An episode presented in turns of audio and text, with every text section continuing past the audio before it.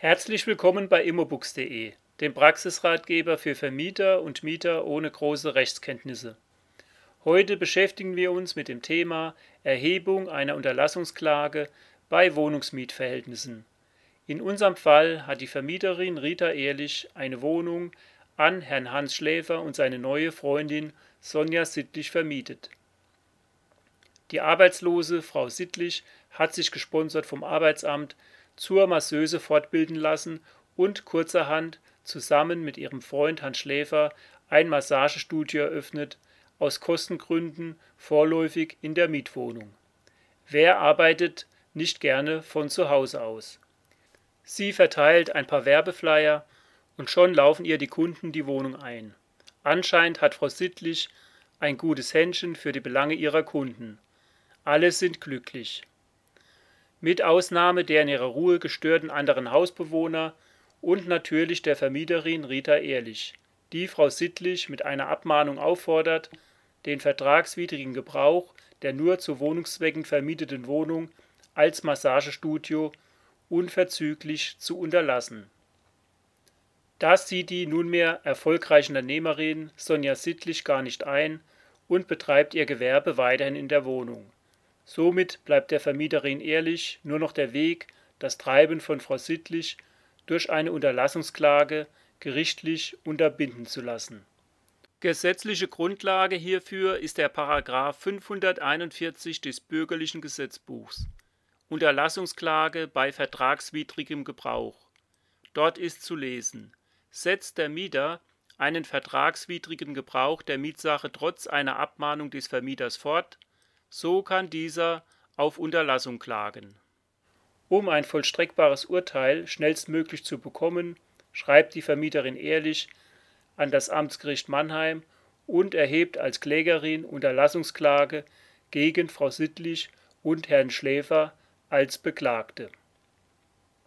Sie schreibt Hiermit erhebe ich, Rita Ehrlich, Klage und werde beantragen, wie folgt zu erkennen die Beklagten werden verurteilt, die von ihnen in der Dreizimmerwohnung zu Erwerbszwecken ausgeübte Tätigkeit als Masseuse bzw. Masseur zu unterlassen.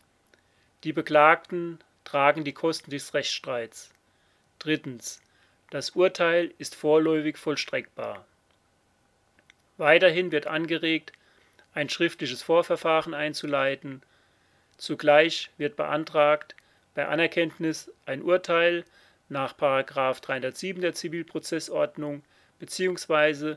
nach Ablauf der Notfrist ein Versäumnisurteil zu erlassen.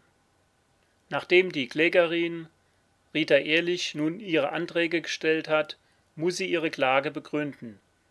Sie muss schriftliche Beweise vorlegen, sie muss sozusagen wieder alles beweisen. Deshalb trägt sie vor, dass sie die Wohnung an die Beklagten für 500 Euro Miete vermietet hat und zwar ausschließlich zu Wohnungszwecken. Als Beweis legt die Vermieterin ehrlich den Mietvertrag vor. Weiterhin muss sie beweisen, dass die Beklagten die Wohnung vertragswidrig gewerblich als Massagestudio nutzen. Hierzu legt sie als Beweismittel einen Werbeflyer der Beklagten vor, mit dem die Beklagte für ihre Tätigkeit als Masseuse in der Wohnung zweifelsfrei wirbt. Weiterhin führt sie aus, dass die anderen Hausbewohner und deren Besucher durch die vertragswidrige Ausübung des Gewerbes von Frau Sittlich erheblich in ihren Rechten beeinträchtigt werden und ihnen dieses nicht länger zumutbar ist. Als Beweiszeugen beruft sie den Hausmeister Gründlich und das Ehepaar Kleinlich, die zudem über Wochen ein Lärmprotokoll geführt haben. Zudem regt die Klägerin ehrlich an, dass der Richter Schafbeil sich bei einem Ortstermin selbst einmal ein Bild macht über den Geräuschpegel beim Höhepunkt der Massagesitzung, worauf dieser aber aus Rücksicht auf seinen Tinnitus verzichtet. Weiterhin führt die Klägerin aus, dass sie die Beklagten abgemahnt hat, den vertragswidrigen Gebrauch der Mietsache zu unterlassen. Als Beweis legt sie das den Mietern mit einem Boten überbrachten Abmahnschreiben vom 30. August vor. Weiterhin führt die Vermieterin ehrlich aus, dass die Beklagten trotz der Abmahnung weiterhin ihr Massagestudio in der Wohnung betrieben haben. Als Beweiszeugen nennt sie den Hausmeister Benno Gründlich und das Ehepaar Helga und Rudolf Specht. Und dann noch der wichtige Satz Deshalb erheben wir nun Klage. Den Gegenstandswert veranschlagt sie auf 1500 Euro und legt deshalb einen Verrechnungscheck über 195 Euro bei, um das Verfahren zu beschleunigen. Falls dem Gericht der Gegenstandswert zu niedrig ist, kann es ja einen anderen festsetzen. Jetzt fehlt nur noch Ort, Datum und die Unterschrift und unsere Unterlassungsklage ist fertig und muss in unserem Fall mit einem Vermieter und zwei Mieter in dreifacher Ausfertigung mit allen Beweismitteln als Anlage beim Amtsgericht in Mannheim eingereicht werden. Wie geht es weiter in unserem Fall? Der zuständige Amtsrichter Rudi Schafbeil setzt den Beklagten eine Frist zur Verteidigung. Da sich die Beklagten nicht äußern, fällt er nach Fristablauf ein gnadenloses Versäumnisurteil. Frau Sittlich stellt daraufhin ihr heimisches Massagestudio ein und macht seitdem mit großem Erfolg nur noch Haus- und Hotelbesuche. Somit hat die Vermieterin ehrlich das erreicht, was sie mit ihrer Unterlassungsklage wollte, Ruhe und Frieden im Haus und beruflich erfolgreiche Mieter, die ihre Miete zahlen können.